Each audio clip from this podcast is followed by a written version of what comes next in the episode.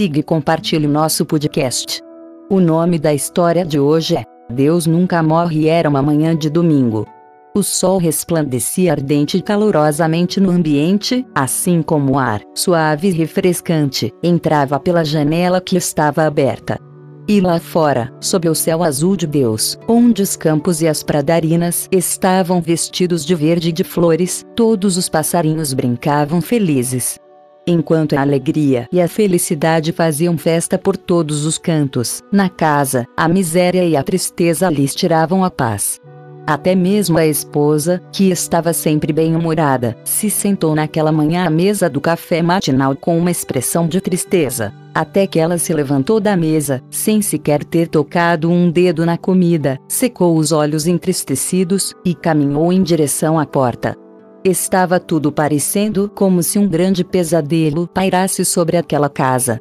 O custo de vida era alto, o suprimento de alimentos baixo, os impostos estavam cada vez mais altos. E ano após ano os bens domésticos ficavam cada vez mais desvalorizados, e agora, então, a paisagem que se desenhava para eles era apenas de pobreza e miséria.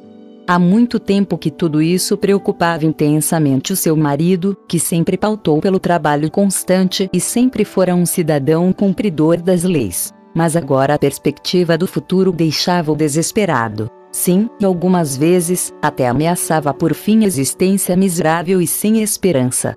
Nem as palavras consoladoras de sua esposa cheia de fé e confiança, nem o apoio material e espiritual de seus amigos o ajudavam. Isso servia apenas para torná-lo mais silencioso e infeliz. Era fácil entender porque a sua esposa havia perdido a coragem, também. Todavia, uma outra razão havia para sua grande tristeza, e que logo ficaremos sabendo. Quando o marido observou que a sua esposa sofria muito e queria sair da sala, ele parou diante dela e disse: Não deixarei você ir até que me digam o que há de errado com você. Depois de um minuto de silêncio, ela suspirou e disse: Ó, oh, meu querido marido, ontem à noite eu sonhei que Deus havia morrido, e que todos os anjos do céu seguiam-lhe até a sepultura. Como é que você pode acreditar ou pensar nessas tolices? Respondeu o marido. Você sabe, naturalmente, que Deus nunca morre. O rosto da esposa dedicada luziu de felicidade, e enquanto afetuosamente apertava a mão do marido, ela exclamou: Então, o nosso Deus ainda vive. É claro que ele está vivo, disse o marido. Como é que você pode duvidar disso? Então, ela o abraçou e o observava com olhos apaixonados, que expressavam confiança, paz e felicidade, quando ela disse: Mas, meu querido marido, se Deus ainda está vivo, porque nós não acreditamos e confiamos nele? Ele sabe até quantos cabelos temos em nossas cabeças, e nenhum deles se perde sem o seu conhecimento. Ele veste os lírios do campo, alimenta os pardais e os abutres isso foi como se um véu fosse levantado de seus olhos e como se um peso muito grande caísse de seu coração quando ela disse essas palavras. Ele sorriu pela primeira vez depois de muito tempo e agradeceu a sua esposa amada e piedosa pelo susto que lhe havia pregado, e através do qual a sua fé em Deus renasceu e a sua confiança foi restaurada.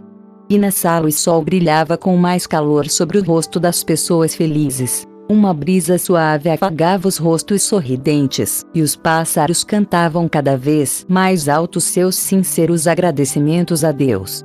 Fim. Esta fábula foi publicada pela primeira vez em 8 de maio de 1835. Uma vez disse Hans Christian Andersen: A vida de cada pessoa é um conto de fadas escrito pelos dedos de Deus. Vamos conhecer um pouco mais sobre o autor Hans Christian Andersen, também conhecido na Escandinávia por H.C. Andersen ou pelo acrônimo H.C. Audense, 2 de abril de 1805, Copenhaga, 4 de agosto de 1875 foi um escritor e poeta dinamarquês de histórias infantis. Em vida, escreveu peças de teatro, canções patrióticas, contos, histórias e, principalmente, contos de fadas, pelos quais é mundialmente conhecido. Desde o século XIX, seus contos já foram traduzidos para mais de 125 idiomas e inspiraram inúmeras peças de dramaturgia, óperas, sinfonias e filmes.